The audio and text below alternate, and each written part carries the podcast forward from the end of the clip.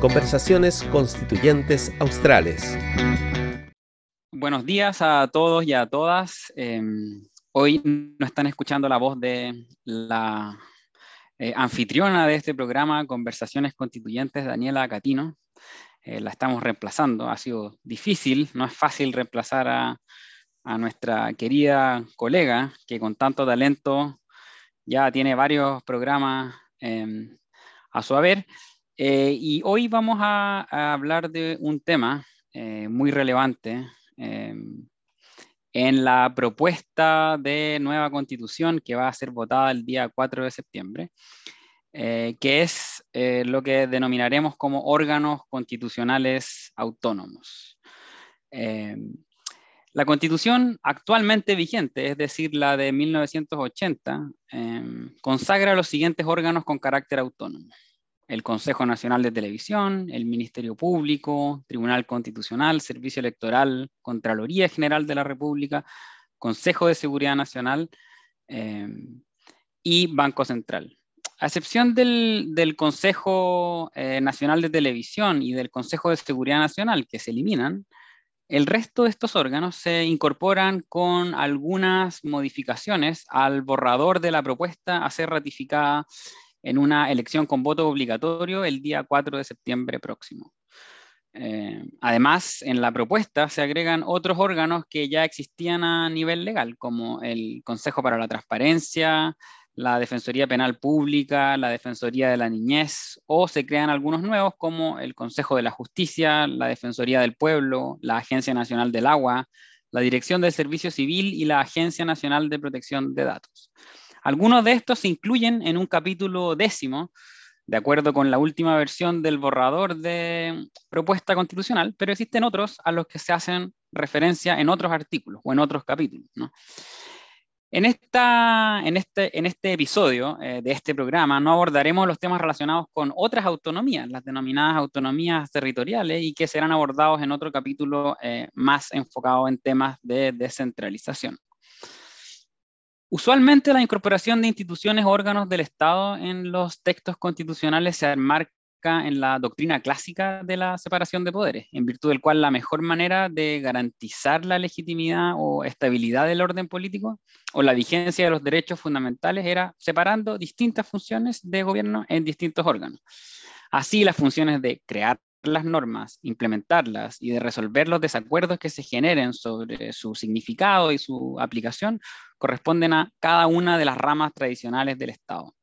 Con el desarrollo incipiente de la burocracia administrativa moderna hacia fines del siglo XIX, se comienzan a concentrar diversas funciones en el Poder Ejecutivo. El desarrollo de los servicios públicos que, además de potestades de ejecución de normas en esa visión tradicional, lentamente comienzan a concentrar potestades normativas y de resolución de conflictos acerca de la aplicación de esas normas, comenzó a cuestionar entonces la idea clásica de la separación de poderes. Más allá de la concentración funcional, fue la inclusión de nuevas entidades u órganos en los textos constitucionales lo que generó una verdadera revolución en la idea clásica que teníamos de la separación de poderes. Si la constitución está en la cúspide del ordenamiento jurídico, argumentó Hans Kelsen, uno de los teóricos que más estudiamos en las facultades de Derecho, es porque cumple funciones fundamentales que deben ser protegidas y aseguradas. Sin embargo, esa función no debería estar encomendada, señalaba el argumento, a alguno de los poderes clásicos, sino a un cuarto órgano eh, jurisdiccional conocido como Tribunal Constitucional, ubicado más allá del Poder Judicial ordinario y encargado de la protección de la democracia constitucional. A partir de la incorporación de tribunales o cortes constitucionales en los textos constitucionales, sobre todo con posterioridad a la Segunda Guerra, comienza entonces una ola de argumentos para incorporar otras instituciones eh, y en un tono, podríamos decir, similar. Si la función de proteger la democracia constitucional es una de tipo fundamental, de carácter constitucional por derecho propio, entonces podemos sugerir una serie de instituciones que pueden ser abordadas por un texto constitucional considerando los conflictos de intereses que pueden existir entre los poderes estatales tradicionales y la eventual erosión de los fines de una democracia constitucional. Lo que nos interesa aquí, ya voy a presentar a mi invitado y a mi invitada, y sobre todo para nuestros radioescucha, es que esta breve descripción es ilustrativa de algunas tendencias claras. Primero, que las constituciones a nivel comparado ya no solo garantizan autonomía para los tres poderes del Estado que conforman la estructura, podríamos decir, tripartita tradicional. Segundo, que la arquitectura del Estado constitucional moderno, por ocupar esta metáfora, es cada vez más compleja y requiere una división del trabajo y una especialización de ciertas funciones. Tercero, que la autonomía meramente legislativa que se garantiza a ciertos órganos ya no parece ser suficiente para impedir quizás la no injerencia de los poderes de turno, los vaivenes de las mayorías legislativas o las contingencias propias de la vida política de un, país. Y por último, que en principio, si la función de proteger la democracia constitucional, es decir, aquella forma de gobierno que debe asegurar la vigencia tanto del principio democrático como de los derechos fundamentales, es el único criterio que tenemos para ir incorporando nuevos órganos, entonces quizás el límite ¿no? de órganos constitucionales autónomos parece no tener fin. Para conversar sobre estos temas tenemos a una profesora de eh, Derecho Público de la Universidad eh, Andrés Bello en la sede Concepción, colega Tania Buch, bienvenida a este programa. Hola Alberto. no sé si lo pronuncié bien, ese, ese no, ese, perfecto. Y además tenemos a Guillermo Jiménez, profesor también del área eh, de la Universidad Adolfo Ibáñez en la sede de Viña del Mar. Gracias Alberto por la invitación. Feliz de estar con ustedes. Oye, quiero partir con un tema eh, después de esta introducción, ¿no? Eh, quizá un tanto larga para la dinámica propia de los medios de hoy en día. haciéndoles la siguiente pregunta, yo diría que si hay, uno si hay si hay un tema, podríamos decir, que no generó controversia o tanta controversia, más allá de lo que se habló al principio sobre el Banco Central y quizás eh, en algún comienzo cuando se habló de eliminar totalmente eh, eh, el Tribunal Constitucional y quizás traspasarle esos poderes a la Corte Suprema. Em, si uno, por ejemplo, revisa los informes que han emitido estas, estos, los, bancos o, o los fondos de inversión que operan en Chile, que dicen, al parecer esta parte de los órganos constitucionales autónomos no generó mucho ruido, ¿no? Entonces, más allá de eso, ¿no? Eh, quizás eh, un poco como para tratar de ver cuáles son las tensiones que hay acá. ¿Cuáles son las tensiones que ustedes observaron al incorporar eh, organismos autónomos en esta, en esta constitución?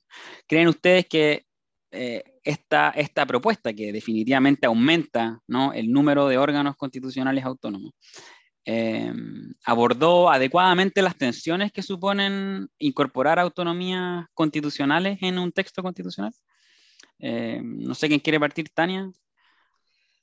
Bueno, aprovecho de saludar a Guillermo que no lo había saludado al aire. Así que un, gusto estar también compartiendo con Guillermo. Yo creo que habría que empezar por pensar qué son las autonomías constitucionales. Eh, y estos son órganos que en general se les se entiende que tienen un carácter técnico y no político, que se abocan a cuestiones particulares eh, y que eh, no están sujetos al eh, control ¿cierto? de órganos políticos. No están sujetos al control del Ejecutivo, tampoco están sujetos al control del Congreso Nacional. Y esto es importante entenderlo porque la Constitución de los 80 ya se caracterizaba por, por tener muchos órganos autónomos. Em, y las autonomías constitucionales han jugado un rol bien interesante en nuestra historia política reciente. Eh, y en general son órganos que se consideran contramayoritarios, es decir, que, van que controlan la voluntad de las mayorías.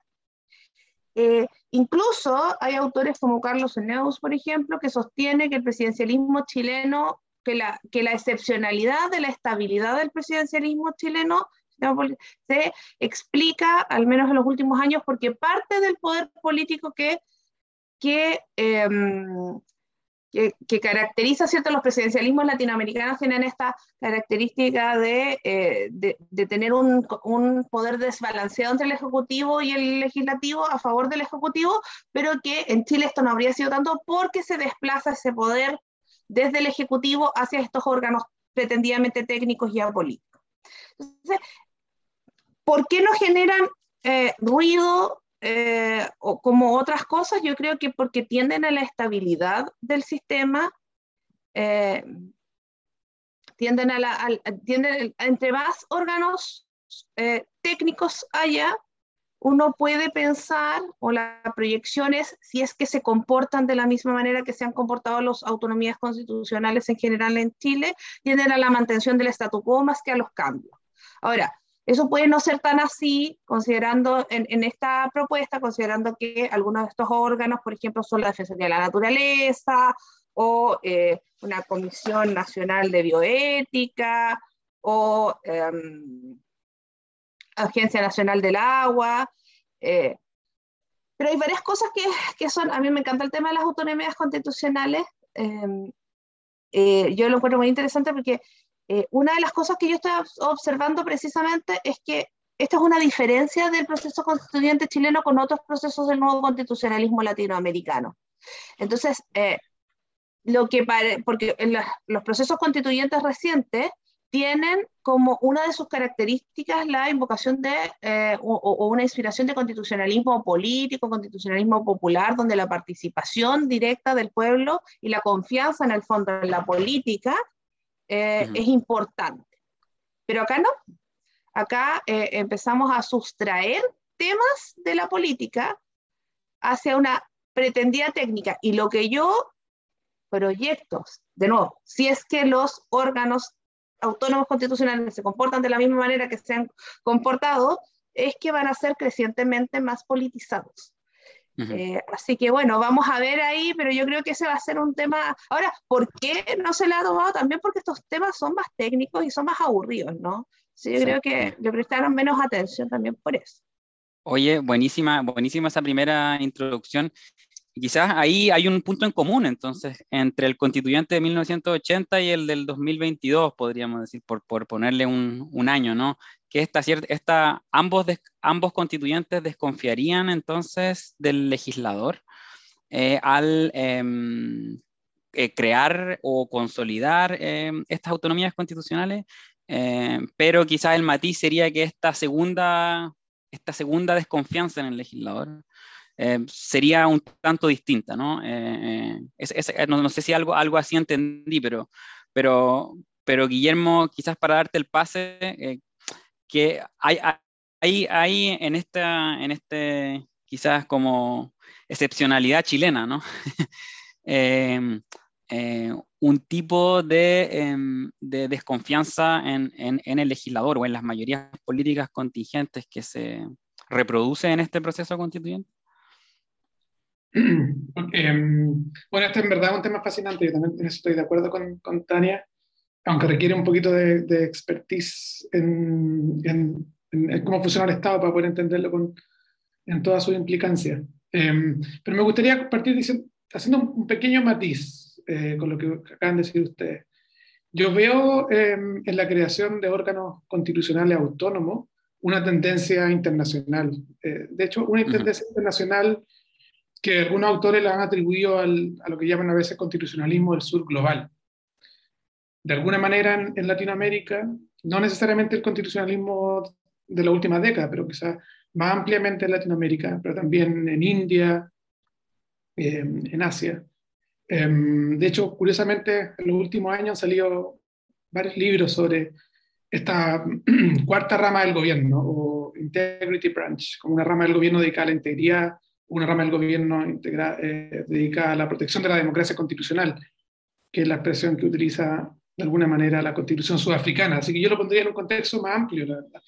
Y ese contexto, ese contexto más amplio, eh, tal como dijo Tania recién, em, emparenta a estas instituciones con otras instituciones contramayoritarias. Eh, como tú mismo decías, Alberto, hace un rato, con, la, con el, la Corte Constitucional, los tribunales constitucionales. De alguna manera es una ampliación de la idea original que señala de, de los tribunales constitucionales Em, a ámbitos no necesariamente legales o no, necesariamente jurídicos. O sea, tal como se crearon tribunales constitucionales para proteger la constitución como norma jurídica, especialmente en el sur global se han ido creando instituciones eh, contramayoritarias o que quieren poner coto a la política en ámbitos eh, distintos a los eh, propiamente jurídicos, como por ejemplo la protección de la naturaleza, la protección de los sistemas electorales, la lucha contra la corrupción, la protección de la transparencia, etcétera, etcétera. Así que yo diría que la primera tensión, para volver a la pregunta original, Alberto, hay una tensión aquí con el principio de democracia. Hay, un principio, hay una tensión evidente que se puede manejar, se puede balancear, pero hay que reconocerla en primer lugar. Eh, y la tensión es porque sacamos el funcionamiento de, ciertos aspectos del, ciertos aspectos del funcionamiento del Estado del control de la mayoría. Eh, eso puede ser razonable en algunos casos. Obviamente un exceso significa que se degrada el, valor de la democracia.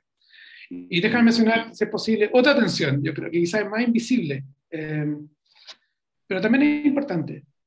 Eh, como muy bien dijo Tania hace un rato, eh, estos órganos constitucionales autónomos buscan tecnificar ciertas decisiones, profesionalizar, especializar un grupo de órganos en algunas cuestiones que se consideran que no, son, no, deberían, ser dejadas a, a, la política partidista, por decirlo así. Cuestiones tales como la protección del medio ambiente, o las reglas sobre transparencia o el funcionamiento del sistema monetario, en el caso del Banco Central, son cuestiones que se consideran técnicas em, a tal grado que em, los representantes populares no deberían inmiscuirse. Pero la verdad es que ya existe un, un amplio aspecto del Estado que obedece también esa lógica técnica, profesional, especializada, mm. y es la administración del Estado. Claro. Toda la administración del Estado obedece esa lógica. Eh, los directores de hospitales, los eh, directores o directoras de, establecimientos educacionales, etcétera, etcétera, etcétera. Entonces, a veces uno se pregunta por qué cierto aspecto de la administración mm. pública tiene que estar aislado mm. eh, y no todo el resto de la administración pública. ¿Y por qué ese aislamiento tiene que ser tan grande? Si la administración pública tiene un nivel de aislamiento em, que no llega al límite de excluir completamente a la política. Así que yo creo que también hay una tensión, hay una segunda tensión entre la posición de la administración pública en el constitucionalismo moderno y el lugar de estos órganos autónomos, que es paralelo al, a la primera tensión. Claro, y en este sentido, otra de las cuestiones quizás notorias del, o, que, o que derivan un poco de una lectura del, del, borrador de la propuesta, es que en el caso de algunos órganos constitucionales autónomos está súper detallado, ¿cierto? Los mecanismos de nombramiento integración, las funciones o atribuciones e incluso algunos regímenes de responsabilidad, ¿cierto? Es decir, si vamos a entregar autonomía, también tiene que haber mecanismos que permitan, ¿cierto?, que las personas que eh, se desempeñan en estos órganos sean responsables por el ejercicio de sus funciones. Pero en el caso de algunos por ejemplo, la agencia, la nueva autoridad de protección de datos o la nueva agencia nacional de agua, ¿no? Se, se menciona, se dice que eh, eh, deben existir esos órganos, se señalan algunas funciones de manera muy general, pero eh, se deja un poco el, el, el, espacio al legislador para que establezca cuáles son esos mecanismos, cuáles van a ser los mecanismos de nombramiento, cuáles van a ser las atribuciones o los eventuales regímenes de responsabilidad. en ese sentido, vale la pena quizás eh, eh, el mencionar o tiene sentido la sola idea de mencionar órganos en un texto constitucional sin mencionar las atribuciones o los regímenes de responsabilidad? Porque claro, es evidente que hay un contraste en el detalle con que el constituyente o, en que la propuesta de constitución, por ejemplo, eh, regula la Corte Constitucional versus la Agencia Nacional de, de la autoridad, nueva autoridad de protección de datos. Somos la segunda constitución en el mundo en incorporar en un texto constitucional una agencia de tal entidad, pero cuando uno va al texto mismo del artículo, al parecer no hay, no hay, no hay mucha idea ¿no? de, de, de cómo o qué justifica ¿no? Eh, en ese sentido em, eh, es, o sea, el, el, abordar esas tensiones ¿no? en un texto constitucional. Tania, no sé si... Sí, sí, bueno, yo creo que, a, ver, a mí en principio no me causa demasiado problema que la regulación constitucional sea escueta, o sea, eh, no creo que eso sea un problema per se, eh, de hecho lo prefiero. Ahora, ¿por qué algunas, algunas eh, regulaciones son tan detalladas o más detalladas que la Constitución de 1980? No es el caso de la Corte Constitucional, pero sí es el caso del Banco Central, por ejemplo. Bueno, la, lógica de eso es que algunas materias, como, como ya no van a haber leyes orgánicas constitucionales, que eran quórum supramayoritarios que regulaban esto, entonces la lógica era subir a rango constitucional algunas, algunas estructuras básicas eh, y, y, así muchas de, de, de, estas cosas o regulaciones que parecen detalladas estaban más o menos reguladas en, en las leyes orgánicas constitucionales para darle cierta estabilidad. Además, creo que tratándose de Corte Constitucional, Banco Central o Contraloría, había un cierto consenso, había un desarrollo doctrinario y político o una, una cultura quizás institucional que permitía establecer qué cosas se quería, que, se quería mantener de esa regulación. Entonces eso explica el desarrollo. Y bueno, eh, las otras eh, dicen, bueno, esta es buena idea, estas materias nos parecen particularmente relevantes eh, y las vamos a, y, vamos a hacer una agencia. Yo creo que la explicación de por qué estas materias y no otras es una cuestión bastante contingente. No creo que haya. Razones sustantivas, por ejemplo, para tener una defensoría de la niñez y de la naturaleza y no de los pueblos originarios o no de las mujeres, por ejemplo, o no de las diversidades sexuales, para pensar en, eh, o de las personas con discapacidad o qué sé yo. Claro, podríamos haber creado un órgano por cada grupo desaventajado, si eso o sea, por, cada grupo vulnerable o por cada área. Eh, y bueno, eh, también, también eso nos enfrenta a, otras, a otros desafíos, ¿no? Eh, que es la implementación de cada, eh, de cada órgano, que, que bueno, ahí Guillermo va a tener más que decir que yo sobre cómo se pueden implementar esto, pero, pero suena, suena de largo aliento, suena un, un, trabajo de implementación bastante, bastante largo, así que ahí vamos a tener harto que conversar también. Guillermo. Sí, estoy de acuerdo con, con Tania respecto de, que el carácter expuesto no, no, es un problema. De hecho, es súper razonable pensar que hay regulación breve porque, no sé, simplemente por, porque el futuro es incierto. Eh, uno puede, el futuro incierto uno puede querer cambiar y si lo constitucionaliza una estructura, eh, te amarras a futuros cambios, impide futuros cambios. Em, y eso yo creo que es un problema, yo creo que es razonable haber sido, haber sido escueto.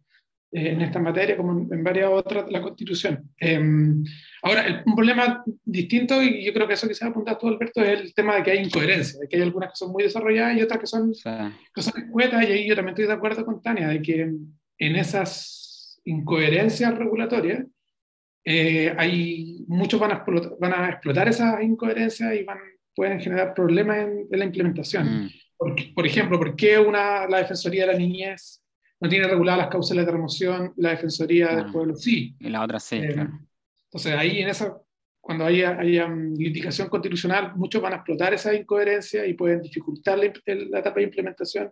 Yo creo que eso va a ser, puede ser un problema, un problema no deseado y no anticipado. Yo creo que hay otros dos problemas además con, con la manera en que fueron regulados. Em, uno es, es, lo siguiente, cuando Obviamente tenemos un número, conversamos con Tania hace un rato, un número enorme de nuevos órganos autónomos. Eh, yo al menos, contándolo en sentido amplio, ¿cuántos? 20. Eh, algunos o sea, hasta, lo, hasta, eso, hasta el Consejo de Bioética, ¿no? Claro, pero hay algunos que quizás uno excluiría y uno puede considerar de manera estricta 12. Y el, la constitución latinoamericana que yo antes consideraba que tenía más era la mexicana que tenía 12. Entonces estamos en el, en ese el, top de la, del ranking. Eh, pero bueno, el problema es el siguiente, yo creo, que, que mm, al tener una comisión encargada de sistemas de justicia y órganos autónomos, eso empujó la creación de órganos autónomos. Si tú Es mm. como la Comisión de Sistemas de Justicia. Si tú creas una Comisión de Sistemas de Justicia, poner un incentivo para crear normas sobre esto. Ahora, el problema es que al tener un órgano, una comisión de órganos autónomos, uno hubiera esperado una regulación coherente, consistente. Si concentras todos los órganos autónomos en una misma comisión, debería ser uniforme la regulación. Pero eso no pasó. Un, mismo régimen, ¿cierto? Uno esperaba un mismo régimen, y pero eso no pasó. Y no pasó porque la propia comisión fue inconsistente y porque otras comisiones también crearon órganos autónomos, como la de sistemas de conocimiento o la de derechos fundamentales. Em, eso es lo que quería decir. Y una cosita muy corta que yo creo que el problema de verdad más de fondo es que el concepto de órgano autónomo pierde valor si hay que hay órgano autónomo. Se degrada, también me ha pasado en otras partes, ¿no? O sea, sí.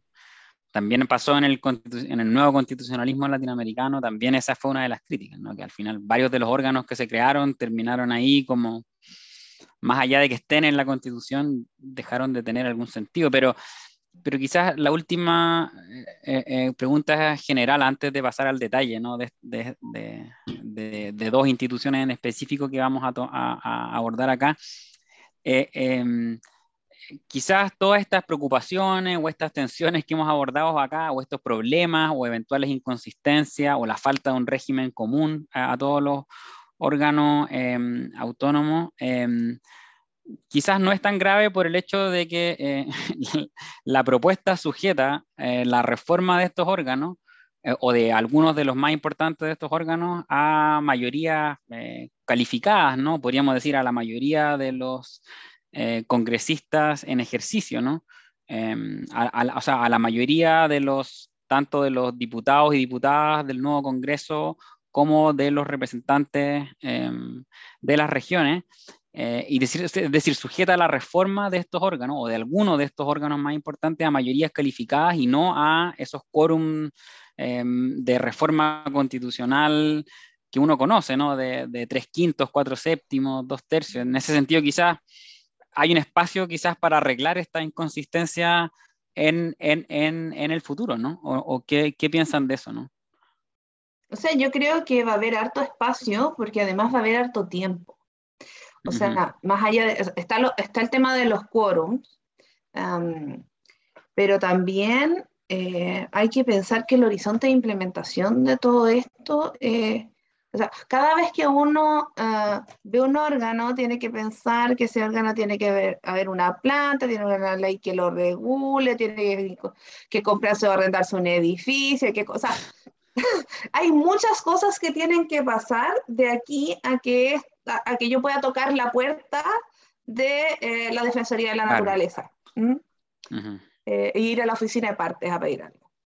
Em, así que yo creo que sí, y hay otra cosa que yo quisiera como advertir, y es que hagamos como ficción y pensemos que todos estos órganos están hoy día funcionando. Hoy día hubo, o ayer hubo un problema de intoxicación en unos jardines infantiles en Quintero, O sea, pensemos que hoy día están funcionando. Eso significa que en este caso, en ese caso llegaría el defensor del pueblo, porque por una parte de la administración de Estado, defensor de la naturaleza, porque se trata de contaminación, defensor de la niñez, así ah, como mínimo llegan ellos. ¿Cómo se van a coordinar? O sea, yo no sé, yo no creo que esto sea un problema, eh, no se va a caer la república por esto. ¿ah? Eh, no, pero, pero, pero a los que nos interesan estos temas, eh, y, y, sobre todo yo estoy obsesionado con el principio de corrección funcional y de que cada uno tenga sus competencias muy tasadas, muy, muy delimitadas, y, ahí yo creo que puede haber un, un, un conflicto uh, también eh, de, de, de eh, porque en, esta, en estas incoherencias también, si no están bien delimitadas las competencias, se pueden mm. traslapar, ¿no? Y pues. ahí y, a mí me preocupa que nuestra historia reciente, disculpe que sea insistente con esto, pero nuestra historia reciente demuestra que a los órganos con autonomía constitucional les gusta aparecer en la tele. Claro. Eh, eh, o sea, más aún si tienen pocas atribuciones o no están muy claras los ámbitos de competencia. Así que eso. Oye, em, Guillermo. Sí, yo no estoy tan, tan seguro, Alberto, con tu pregunta original, porque primero porque no tenemos todavía claro cuál es la, o sea, no sé si te refería al quórum de reforma constitucional o al de reforma legal. No, es que eh, la propuesta de constitución eh, señala que, em, o sea, bueno, el, quórum de la reforma de estos órganos se hizo pensando que iba a haber un quórum mucho más dificultado para la reforma constitucional, ¿no? En el capítulo sobre la reforma constitucional. Claro, pero si la reforma constitucional es de cuatro séptimos, supongamos que va a ser de cuatro séptimos supongamos que, que va, o, o, tres quintos, em, pero igual, está, todavía no se decide esto, entiendo yo. Em, no, no se decide, todavía no hay, se presentó una... De, sí, de cambio sustancial, de adulteración, eh, alteración sustancial. Alteración sustancial, claro de los principios constitucionales, y varios de estos órganos tienen que ver con los principios constitucionales, entonces uno podría siempre mm. amarrar el, el, la reforma de algunos de estos principios a estos órganos y ahí se rigidizaría mucho, pero quizás eso es demasiado lejos. Em, pero como sea, de nuevo, eh, la reforma de, la, de, los aspectos constitucionalizados de estos órganos va a ser relativamente rígida, va a ser cuatro séptimos o tres quintos, dependiendo de lo que, de lo que decía la, la, em, la convención. Y a nivel legal, ahí de nuevo hay una distinción. Hay algunos órganos que tienen estructuras orgánicas que se modifican por mayoría calificada y otros órganos, órganos que se regulan por mayoría simple. claro. Em, entonces tenemos a ver qué distinguir. Claramente hay una autonomía A y autonomía B.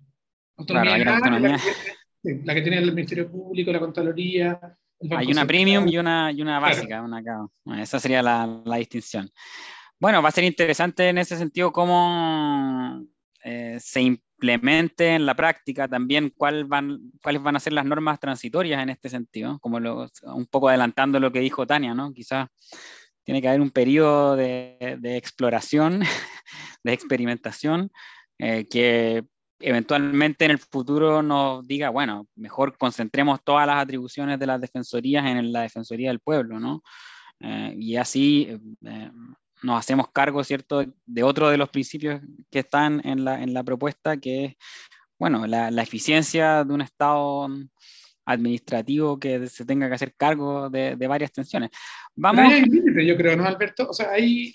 ese es justamente un límite que pone la Constitución. Yo creo que no, es difícil argumentar que se podrían concentrar todas en una misma defensoría. Porque hay una decisión constitucional de mantener... no, bueno, claro, pero que haber una, tendría que haber una reforma, ¿no? Tendría que haber una reforma constitucional, claro. Eh, y, bueno, ese espacio de, reforma yo creo que mm, tiene que estar relativamente, eh, o tiene que ser relativamente flexible, ¿no? En ese sentido.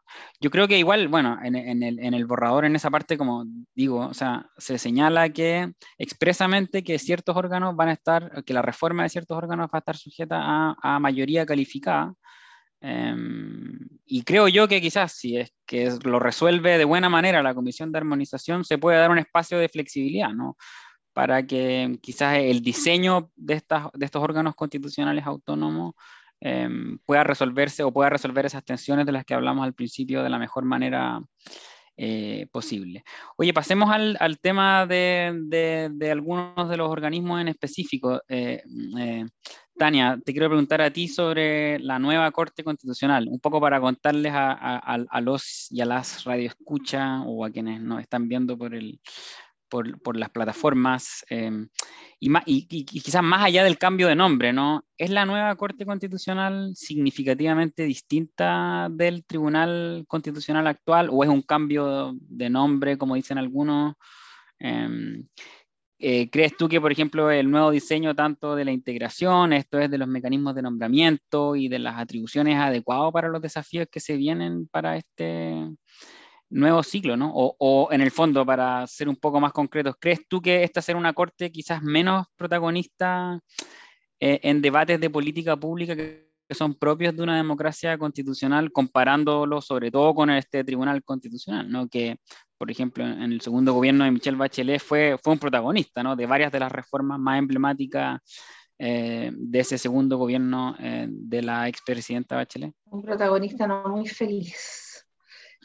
Además, eh, sí, yo creo que, mira, yo tengo como sentimientos encontrados. Por una parte, siento que sí es una nueva cosa, ese va a ser otro órgano, pero, pero yo sostengo además que ya hemos tenido tres tribunales constitucionales y no solo uno. ¿ah? Y creo que es otro órgano, sobre todo por las atribuciones. ¿ah? La, em, sobre todo lo, primero que hay que decir es que toda forma de control preventivo, es decir, durante la discusión de la ley o de una reforma constitucional o de la aprobación de un tratado internacional, se elimina. Por lo tanto, esta idea de si me va mal en el Parlamento, me la juego en el Tribunal Constitucional, se termina. Eh, y en ese sentido no va a haber espacio en las atribuciones que se reducen significativamente. Se reducen muchas atribuciones. ¿ah? Eh, eh, ah, de 16 a 10, podríamos decir. Si uno lo cuenta, son 9, 9 son. A 9, bueno. A 9, no.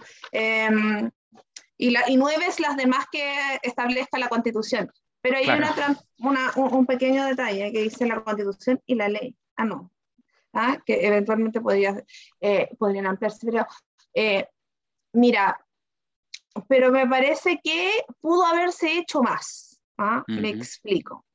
hubo muchas eh, eh, eh, iniciativas durante la discusión de la, de, la Corte Constitucional bien innovadoras en un sentido de un constitucionalismo más ideológico, más político, y finalmente lo que quedó es una nuevo, un nuevo órgano concentrado de jurisdicción constitucional con unas atribuciones bastante reducidas, donde hay innovaciones que a ver, todo lo que se pone en una constitución es importante y todo órgano de diseño es importante, pero hay ciertas cosas que se mantienen. Por ejemplo, se mantiene un sistema de nombramiento eh, donde participan uh, las tres ramas del Estado, eh, el Ejecutivo, uh, el Legislativo, y ya no va a ser el Poder Judicial la Corte Suprema, sino que el Consejo de la Justicia. Otra innovación es que, um, es que algunos de los miembros que pueda nombrar el Consejo de la Justicia sean jueces, sean jueces. Hay varias cosas interesantes, como por ejemplo que se constitucionaliza, y esto es una novedad en materia de jurisdicción constitucional, se, se constitucionalizan principios interpretativos para el ejercicio de la jurisdicción constitucional, mm. como la presunción de constitucionalidad de la ley, la interpretación conforme, la cuestión eh, eh, eh, y, y la y la deferencia al órgano legislativo, eh, que buscan un constitucionalismo más político, o sea, privilegiar, privilegiar siempre eh, la opción del legislador democrático. Y en ese sentido hay una diferencia sustantiva. Eh, los criterios también de, o los requisitos se insiste en criterios técnicos, se insiste en que van a ser seleccionados por criterios de mérito, que solamente va el tribunal o la Corte Constitucional solo va, a razonar o Hay como un trauma, ¿no? Como decía. Como un trauma. Se nota mucho el trauma del Tribunal Constitucional anterior. Pero hay que decir que, em, de todas formas, toda justicia constitucional tiene el germen eh, eh, y tiene la objeción democrática, el problema con las mayorías, ¿cierto? La elección de las mayorías. Eh, ahí. Pero hay cosas interesantes. Por ejemplo, uno de los problemas que, tiene el Tribunal Constitucional actual es esta silla, eh, esta, eh, silla musical, ¿no? De como entro eh, o, puerta giratoria entre la política y la Corte. Y aquí se establecen inhabilidades previas, temporales, por ejemplo, dos años anteriores a la elección, eh, lo, que, quienes sean postulen a la Corte Constitucional durante los dos años anteriores no pueden haber sido ni eh, haber ejercido cargos de elección popular, ni haber estado, ser ministros de Estado, cargos de, de, confianza, y luego después de la Corte Constitucional tampoco pueden, eh, tampoco pueden ejercer estos cargos. Y, y estas inhabilidades también son importantes, aunque son cuestiones como más de detalle, también son bien importantes. Yo creo que sí estamos ante una Corte Constitucional, pero yo siento que se pudo haber ido un poquito más allá en el diseño, ¿ah? Eh, con cosas un poquito más novedosas. Como haber ido hacia quizá un constitucionalismo más, más dialógico, etcétera, ¿no? Como, sí. Ok, pero entonces, ¿hay alguna, se puede mejorar técnicamente, crees tú? O, porque, claro, está bien desordenado. cuando uno lee ahora el, el borrador como que, como que quizás, claro, hay quizás de mejor presentado ese, esa, esa, sección sobre la Corte Constitucional sería, sería distinto, ¿no? ¿Se puede subsanar, digo yo? ¿O, es una cuestión que, creo que ya no fue, no? Es que sí, no. A ver, creo que eh, en el texto no, pero no se cierra la puerta a incorporar estas como pequeñas... Eh, hay como pequeños, eh, no sé, gadgets que se podría incorporar, por ejemplo, las audiencias públicas previas. Eh, pero no se eliminan, por lo tanto, una ley orgánica podría incorporarla. O sea, hay espacios a nivel legislativo, no se cierran los espacios para avanzar hacia un constitucionalismo más deliberativo, más dialógico. Pero lo que quedó, lo que quiero decir, lo que quedó arregló, la, eh, arregló los los, los defectos más importantes que teníamos, mm. pero no sé, se innovó tanto en otras cosas que dije como, bueno, pues aquí podríamos haber innovado más, ¿no? Había espacio para hacer algo, algo un poquito más, menos, que quedó bien, quedó bien, pero podríamos habernos comprado, no sé, no la versión 1.0, sino que podríamos habernos comprado una versión, no sé, con acentos de cuero, con, con, algún equipo de sonido mejor. ¿ah? Me quedo un poquito decepcionada a mí que me gustan estos temas, pero, pero, pero, es una mejora estructural bastante buena. Oye, ¿qué te parece? Sí, ah, bueno, dale, si, si, quieres saltar en este mismo tema, aprovechemos. que está Tania, que es especialista en justicia constitucional porque hay una norma que a mí me deja inquieto respecto del control preventivo, que es una norma que está justo antes de las atribuciones en el borrador original, que dice que la Corte Constitucional resolverá los conflictos de competencia entre el Congreso de Diputados, la Cámara de las Regiones y entre estas y el presidente. Entonces, en la, Corte Constitucional puede resolver contiendas de competencia entre las cámaras y entre las cámaras y el presidente. Y entiendo que podría ser durante la tramitación legislativa, porque no dice que no. No, eh, ¿Cómo, pero... ¿cómo esa regla? No, yo no entiendo que no puede ser como de control de constitucionalidad de la ley. O sea, alguien podría intentar argumentarlo, pero yo me encadenaría a las puertas del el Congreso eh, con mi paper, armar mi paper, decir que no. Porque, ¿sabes lo que pasa? Que eh, se establecen principios de deferencia al, al, órgano legislativo y y la presunción de constitucionalidad de la ley, por lo tanto no veo cómo podría. Ahora, sí hay muchas atribuciones de conflictos de competencia. Eventualmente podría ser en materia de inconstitucionalidad de forma. Ahí creo que la interpretación que tú haces, Guillermo, podría sostener. No es la que yo hago, no es la que yo hago, es lo que yo. ¿Ah? El, surge Pero no des ideas, Guillermo, no des ideas. O sea, pero definitivamente va a tener pega eh, con el bicameralismo asimétrico, por una parte, pero además con eh, esta, este proceso de descentralización que incluyó una serie de autonomía y me imagino que eh, ese va a, ser, va a ser parte importante de la pega del, del, nuevo Tribunal Constitucional. Quizás ya no van a ser las inaplicabilidades, em, y sino que van a ser estas contiendas de competencia entre, entre, entre este gran proceso de descentralización. Eh, y este bicameralismo asimétrico que se creó en el sistema político.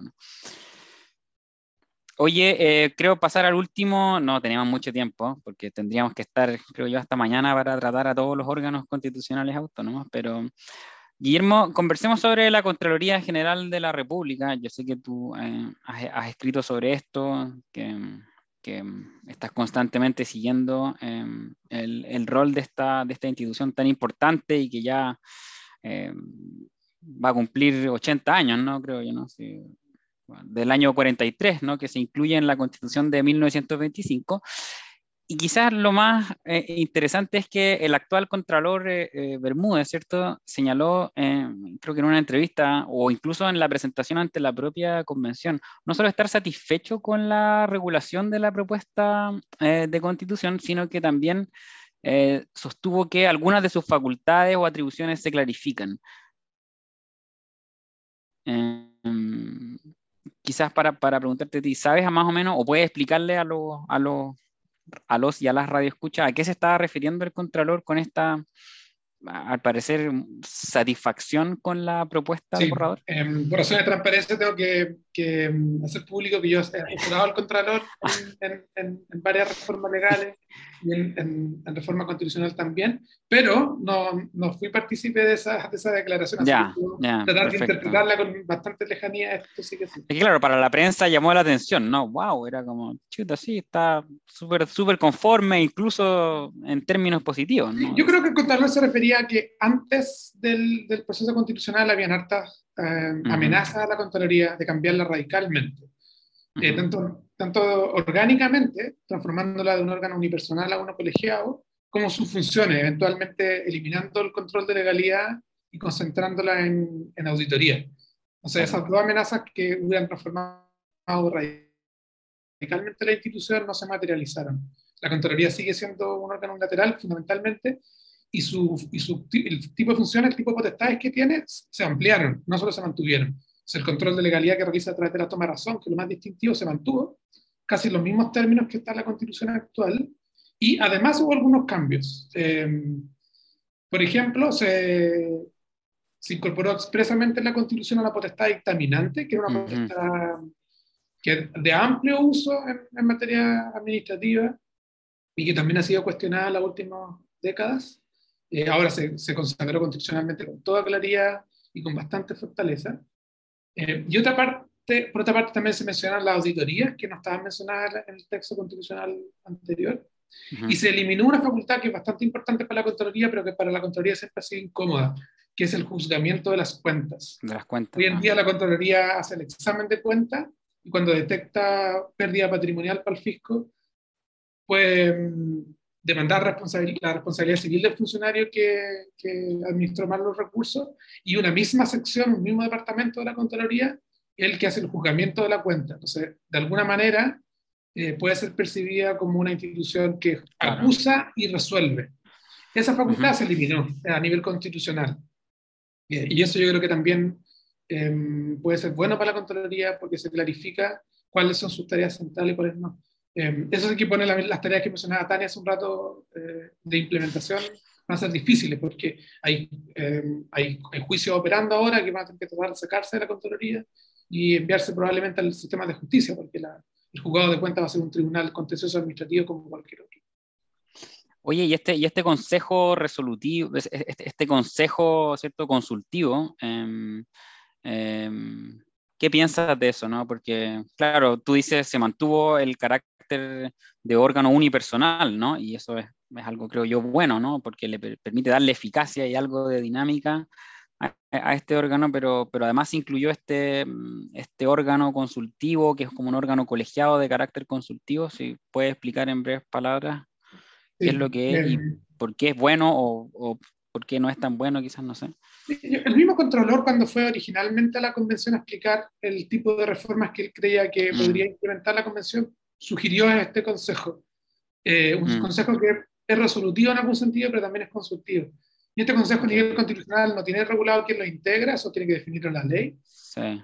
Pero tiene dos funciones centrales, que son primero eh, aprobar la política de auditoría de la, de la, o de la política de fiscalización de la Contraloría, y en segundo lugar pronunciarse sobre los cambios de jurisprudencia del Contralor cuando emite dictámenes.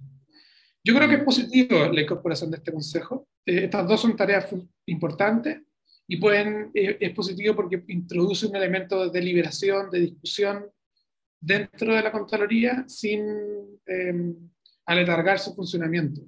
Em, yo creo que era una, mucho mejor solución que colegiar la Contraloría completamente. Muchísimo, em, claro, claro. Y, dependiendo de cómo se haga a nivel legal, quizás puede tener representación de la, sociedad civil, o quizás ex funcionario o ex funcionaria, eh, ex eh, autoridad de gobierno. Entonces yo creo que puede ser una institución que haga una contribución a la Contraloría, que mejore su, su funcionamiento. O sea, Contralorito puede estar contento con esta, con esta propuesta. Contralorito yo creo que va a estar contento. Yo creo que hay que leerlo como una institución que trata de limitar el poder excesivo del mm. Contralor. Mm. una, desventaja de tener un Contralor unipersonal es que se concentra demasiado poder en una sola persona. Y, yo yo veo que la Constitución hace al menos tres cosas que intentan disminuir el poder del Contralor. La creación del Consejo, una. Reforzamiento de las Contralorías regionales, en segundo lugar. Y en tercer lugar, una regla que impide que el Contralor se pronuncie sobre aspectos de mérito o conveniencia. Claro, eh, eh, bueno, y eso, ¿qué, qué opinas sobre ese, sobre esa creo que fue tan buena solución, porque creo que quizás, no estoy seguro si ustedes están de acuerdo, pero la idea de mérito o conveniencia me parece que es demasiado vaga como para efectuar realmente un, límite y lo único que puede hacer es eh, generar controversias políticas, porque el controlador, normalmente todos los controladores están involucrados en controversias políticas con el gobierno. O sea, todo el rato, ¿no? ¿Ah? Todo el rato involucrados en la... En la Yo hubiera limitado eh, que el Contralor no pudiera examinar la conveniencia política de decisiones del gobierno, no decisiones de, la mm. administración, que es la regla que tiene el Reino Unido, por ejemplo. Se abre un espacio para la litigiosidad ahí bien importante. Y, otro tipo de herramientas en contra de los Contralores. O sea, ahí quizás Contralorito no va a estar tan contento cuando, cuando lleguen esos, esos reclamos ¿no? Eh, eh, en contra del, de la Contraloría. Oye, y, oye, un, último tema, porque ya no, se nos está acabando el tiempo, pero otra de las, quizás el única, la única regla común a estos órganos constitucionales autónomos es la regla de paridad, ¿no?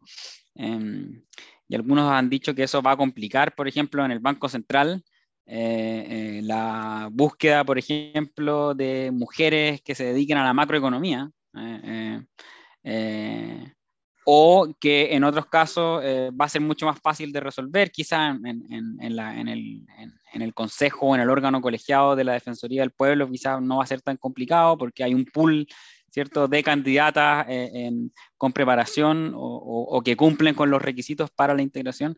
En ese sentido, ¿qué, cómo, ¿cómo ven ustedes esta exigencia de la paridad? Que yo e, es, bien interesante, yo antes que como una norma de igualdad la veo como una regla de diseño institucional, ¿no? Eh, y evidentemente va a haber quizás una transición, quizás va a haber que aumentar y eh, generar incentivos para que, por ejemplo, haya más mujeres con doctorado en macroeconomía, ¿no? Etcétera, ¿no? Por nombrar algunas de los de estas como trayectorias que, que, siguen los miembros del Consejo del Banco Central, pero en otros casos eh, no, va a ser una regla de diseño interesante porque te, va, te va, a obligar a, a, a, pensar y a quizás a buscar candidatas que de otro modo no estaban en el pool del, de, de, de, de, los órganos ¿cierto? que participan del, del nombramiento. Tania, ¿qué qué qué te parece esta regla?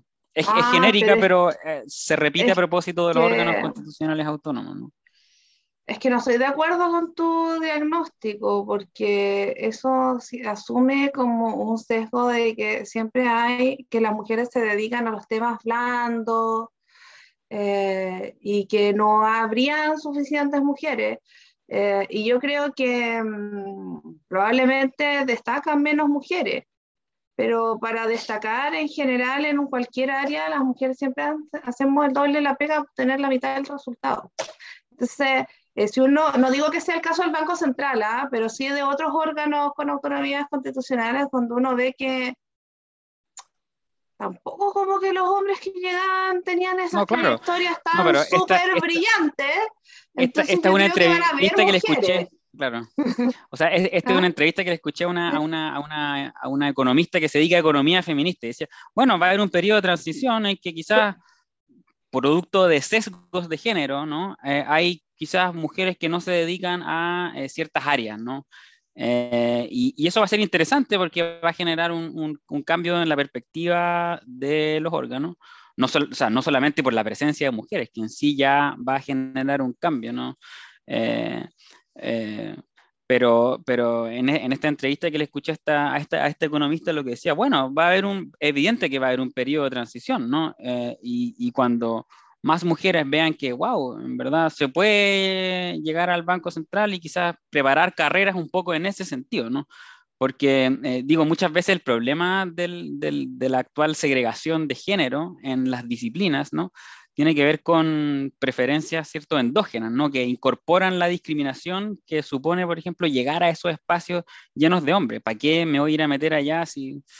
si, Yo creo que tú tienes razón, yo creo que tú tienes razón, pero creo que los cargos también son pocos y creo que hay las suficientes mujeres hoy día para llenarlos.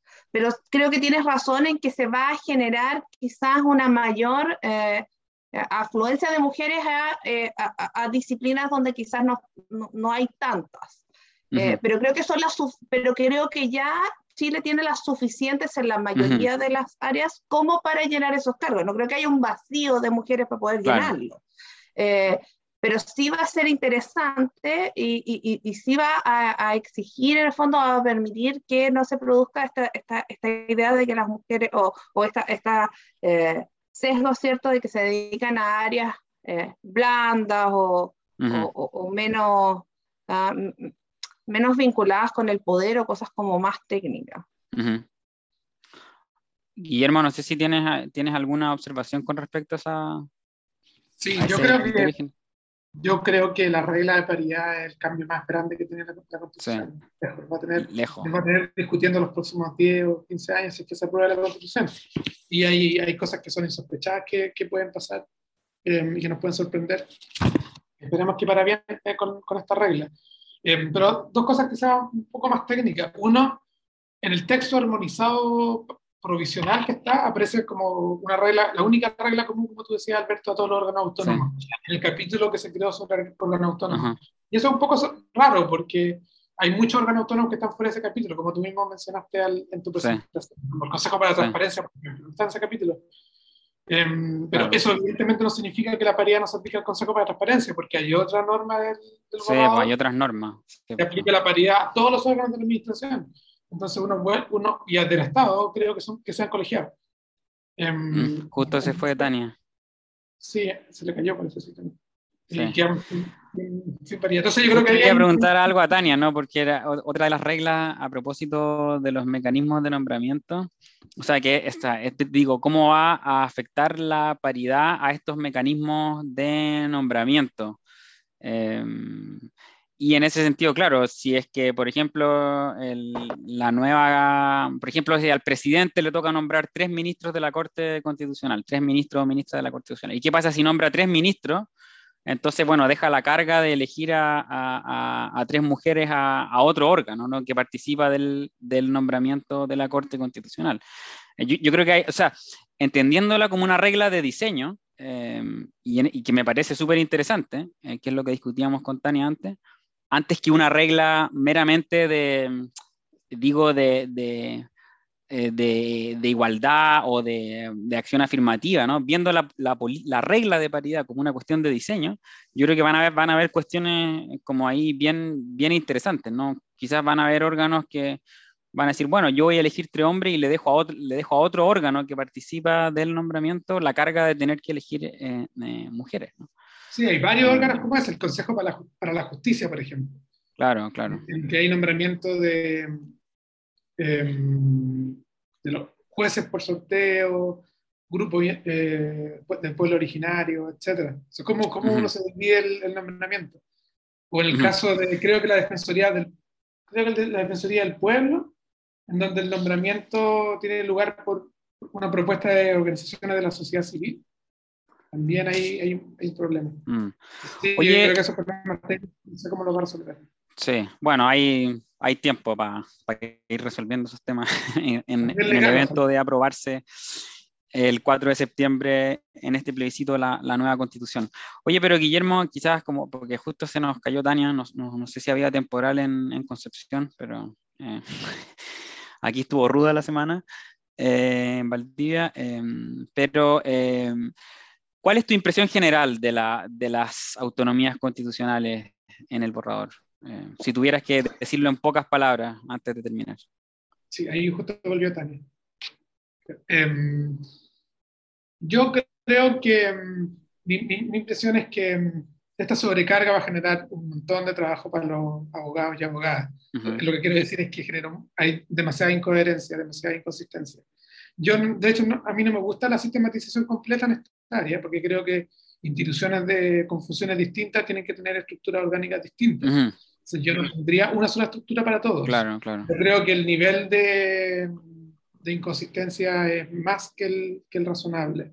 Para Ujú. poner un ejemplo, eh, y, y- y el nivel de desconexión con la política. Yo creo que eso, eso quizás, volviendo al tema que originalmente hablaron tú con Tania, el nivel, el nivel de desconexión con, la, con, con el sistema político ordinario es muy, es muy amplio. Por ejemplo, solo una institución tiene acusación constitucional, que es la Contraloría. Claro, que Todas la las tienen formas de remoción de sus órganos directivos Mm. distintos, a través de la Corte Suprema u otros. Mm. Em, yo creo que eso va a generar choque. Em, Claro.